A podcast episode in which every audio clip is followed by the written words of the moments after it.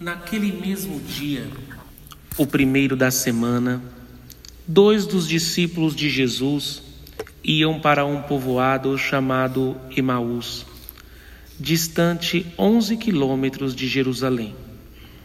Conversavam sobre todas as coisas que tinham acontecido. Enquanto conversavam e discutiam, o próprio Jesus se aproximou e começou a caminhar com eles. Os discípulos, porém, estavam como que cegos e não o reconheceram. Então Jesus perguntou: O que ides conversando pelo caminho? Eles pararam, com o um rosto triste, e um deles, chamado Cleofas, lhe disse: Tu és o único peregrino em Jerusalém que não sabe o que lá aconteceu nestes últimos dias? Ele perguntou: O que foi? Os discípulos responderam: O que aconteceu com Jesus, o Nazareno, que foi um profeta poderoso em obras e palavras, diante de Deus e diante de todo o povo. Nossos sumos sacerdotes e nossos chefes o entregaram para ser condenado à morte e o crucificaram. Nós esperávamos que ele fosse libertar Israel mas, apesar de tudo isso, já faz três dias que todas essas coisas aconteceram. É verdade que algumas mulheres do nosso grupo nos deram um susto. Elas foram de madrugada ao túmulo e não encontraram o corpo dele. Então voltaram, dizendo que tinham visto anjos e que esses afirmaram que Jesus está vivo. Alguns dos nossos foram ao túmulo e encontraram as coisas como as mulheres tinham dito. A ele, porém, ninguém ouviu. Então Jesus lhe disse: Como sois sem inteligência e lentos para crer em tudo o que os profetas falaram. Será que o Cristo não devia sofrer tudo isso? para entrar em sua glória? E começando por Moisés e passando pelos profetas, explicava aos discípulos todas as passagens da Escritura que falavam a respeito dele. Quando chegaram perto do povoado para onde iam, Jesus fez de conta que ia mais adiante. Eles, porém, insistiram com Jesus, dizendo: Fica conosco, pois já é tarde e a noite vem chegando. Jesus entrou para ficar com eles. Quando se sentou à mesa com eles, tomou o pão, abençoou, partiu e lhe distribuía. Nisso os olhos dos discípulos se abriram e eles reconheceram Jesus. Jesus, porém, desapareceu na frente deles. Então um disse ao outro: Não estava ardendo o nosso coração quando ele nos falava pelo caminho e nos explicava as Escrituras? Naquela mesma hora, eles se levantaram e voltaram para Jerusalém, onde encontraram os onze reunidos com os outros. E estes confirmaram: realmente, o Senhor ressuscitou e apareceu a Simão. Então os dois contaram o que tinha acontecido no caminho e como tinham reconhecido Jesus ao partir o pão. Palavra da salvação.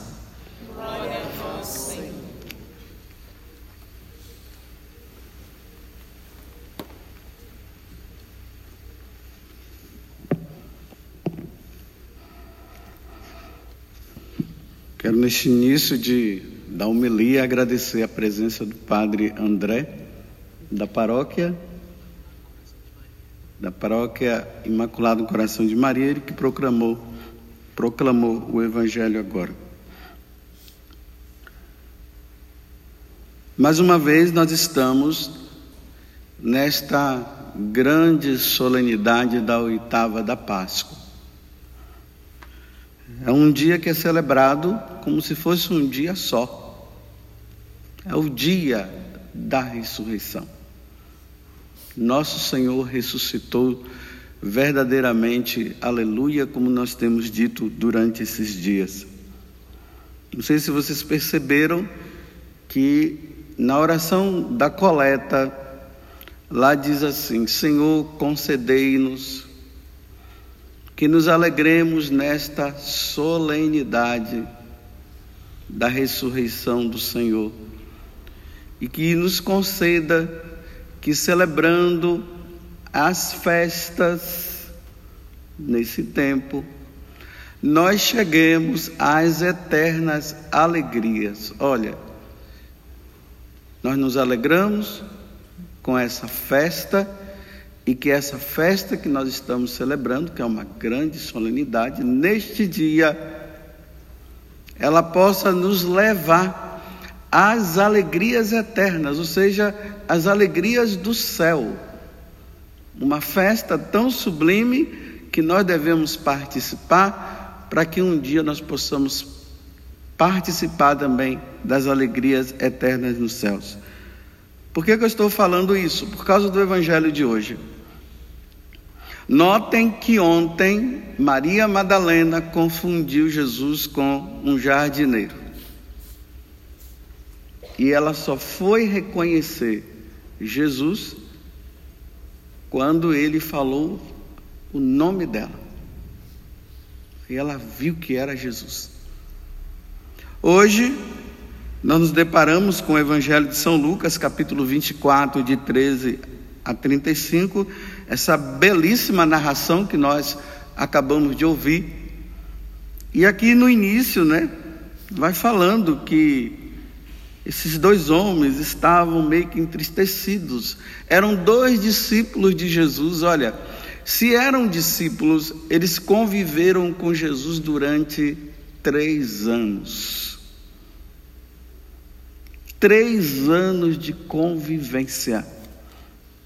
Uma pessoa que convive com outra durante três anos sabe bem quem é a pessoa. Até no jeito, né? Vendo a silhueta da pessoa distante, ela já sabe, é tal pessoa, porque convive. E agora estão ali andando com Jesus e não conhecem. Três anos de convivência.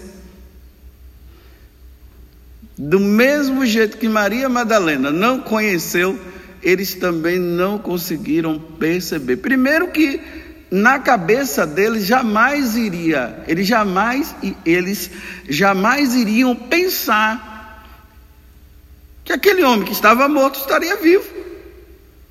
Por isso que eles nem estavam estavam andando ali e nem, pela, nem imaginaram.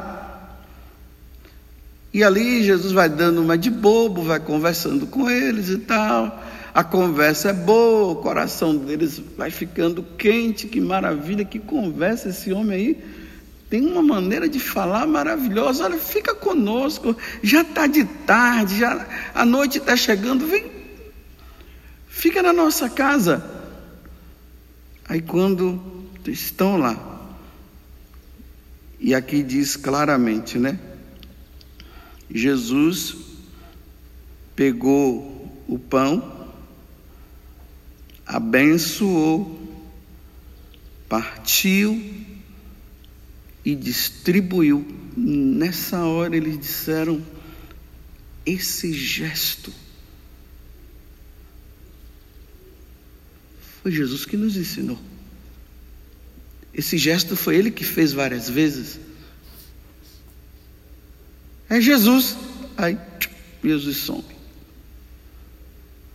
Aí agora eles vão entender tudo que Jesus havia dito no caminho, quando andava com eles, dizendo: O filho do homem vai sofrer, vai morrer, o, o, o sinédrio vai matá-lo mas ao terceiro dia vai ressuscitar. E foi justamente na hora, no momento do partir do pão. E isso aconteceu quando? No início do Evangelho diz: naquele mesmo dia em que aquelas mulheres tinham visto, que foi o primeiro dia da semana, que é domingo, aconteceu isso. E a partir daí, meus irmãos, desde os tempos apostólicos, esse gesto ficou marcado na vida dos, dos apóstolos e da igreja, que se tornou um momento obrigatório para que todos nós, no primeiro dia da semana, no domingo, pudéssemos participar da missa. É o dia do Senhor. Como foi lido agora na aclamação ao Evangelho. Este é o dia que o Senhor fez para nós. Qual é o dia que o Senhor fez para nós? o domingo. Alegremos-nos e nele exultemos. Não foi a terça-feira, não foi a quarta, nem a quinta, foi o domingo. Esse dia é um dia muito especial.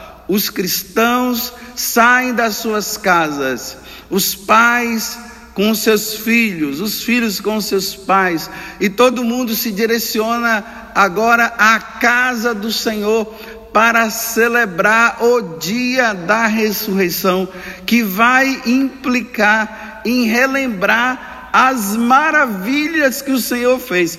É interessante, né, que nós temos uma mania de quando se fala, né, as maravilhas que o Senhor fez. Esta obra é uma obra admirável aos nossos olhos. Aí nós ficamos pensando nas coisas que Deus fez na minha vida, né? Curou meu dente, me deu um carro, me deu uma casa. Aí nós achamos que essa é a grande maravilha do Senhor. Não, meus irmãos, a grande maravilha do Senhor, a obra admirável aos nossos olhos é Jesus crucificado é a encarnação do Verbo. E o Verbo divino se encarnou e habitou no meio de nós. É a sua paixão, é a sua morte, é a sua ressurreição. Essa é a obra admirável aos nossos olhos. É com isso que nós devemos nos alegrar. Não é por causa de uma cura, de um negocinho que Deus fez na minha vida e agora eu me alegro, não. A grande e maior alegria que nós podemos dar a Deus é ir no domingo, no sacrifício da missa e relembrar toda a obra da criação. Para aqueles que foram na vigília pascal, naquela missa do sábado santo, vocês se lembram lá o fogo que foi abençoado? Depois o Círio Pascal que foi passando. A igreja toda escura, o mundo estava nas trevas. E a luz brilhou no meio de nós. E a partir do Círio Pascal, que é Jesus, que lembra nosso Senhor, vocês acenderam a vela de vocês e aquela vela, que a questão não é a vela, mas é o fogo, é a luz. Ela brilhou também nas trevas do seu coração. E vocês viram que a igreja foi ficando toda iluminada. Depois o, o sacerdote ou o diácono foi lá e cantou, né? O exulter lembrando toda a obra de salvação que Deus foi fazendo no decorrer da vida. Ó luz que brilhou nas trevas. Aí depois nós sentamos. E a igreja foi fazendo com que nós relembrássemos tudo o que Deus fez na nossa vida. Aí aquelas leituras, né? O livro do Gênesis, o livro do Êxodo, Isaías. Para quem não entende, ficou ali dizendo assim: ah, esse negócio não vai acabar, não. Não, não era para não acabar, porque naquele momento era Deus fazendo com que nós lembrássemos tudo que ele fez e que está escrito na Sagrada Escritura. E no primeiro dia Deus criou, e no segundo dia Deus criou, e depois Deus criou o homem. Aí relembramos, né? Abraão, que era para entregar o seu filho em sacrifício e não entregou. Vinde beber e comer de graça, no livro de Isaías falava. Relembrando toda a obra da salvação, até que nós cantamos o glória quando entrou no, no, no Novo Testamento para dizer assim: Agora ele chegou, aí cantamos o glória, cantou-se o aleluia com muita alegria, e depois leu-se o evangelho na madrugada daquele primeiro dia da semana. As mulheres foram lá e quando chegaram lá, o túmulo estava vazio e o anjo falou para elas: Por que, que vocês procuram entre os mortos? Aquele que está vivo, ele não está aí, não, ele ressuscitou. No primeiro dia da semana. E ali depois, né, ver as promessas batismais, para nós lembrarmos que nós éramos pagãos e já não somos mais, que nós nos tornamos filhos de Deus, herdeiros da vida eterna, que Deus que habitava num lugar tão longe que é o céu, que nós nunca, por nossas próprias forças, jamais chegaríamos lá, agora Ele vem e habita dentro de nós. Olha só o que aconteceu nas promessas batismais, nós fomos relembrando Deus, nós nos tornamos templo de Deus, Deus habita agora dentro de mim. Eu sou templo, Deus está aqui dentro, a Santíssima Trindade habita dentro de mim. E depois relembramos o sacrifício do Senhor e recebemos Jesus na Eucaristia, e naquele momento, mais uma vez, o sacerdote pegou o pão deu graças, o partiu e deu a seus discípulos, dizendo: Isto é meu corpo, isto é o meu sangue.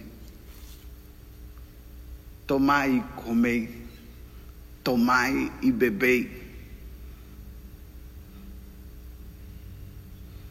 Fazer isto em memória de mim. E depois nós fomos lá e nos alimentamos dele, porque é ele que vai nos dar força para nós irmos ao encontro dele no céu. Essa é a festa que a igreja celebra. Quando se fala de festa na igreja, não é festa de botequim, não, meus irmãos. Não é festa dançante, não é bebida não é alcoolismo, não é droga, não é dança. Quando se fala de festa da igreja, é tudo isso que eu acabei de narrar para vocês. Essa é a festa. É a festa dos cristãos. E os cristãos não podem, de maneira nenhuma, esquecer disso. Então, todo domingo é dia de relembrar porque nós não podemos esquecer de toda a obra de redenção que Deus fez na nossa vida. Domingo, dia do Senhor, é o dia do Senhor, é o dia nosso. Alegremos-nos e nele exultemos. Paremos tudo, até de trabalhar. Até de trabalhar, para que nesse dia seja reservado unicamente para nós irmos em procissão para a grande solenidade. O Senhor ressuscitou verdadeiramente. Aleluia. É algo tão importante para nós que se você faltar colocando coisinhas mais importante, colocando isso como mais importante do que essa grande solenidade, isso incorre em pecado mortal.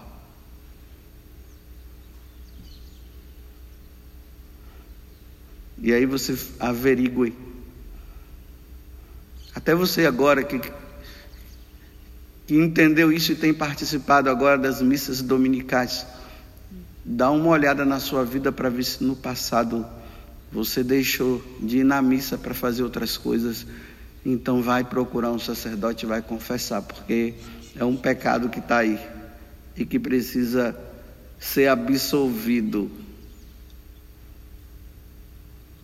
Tamanha é a importância.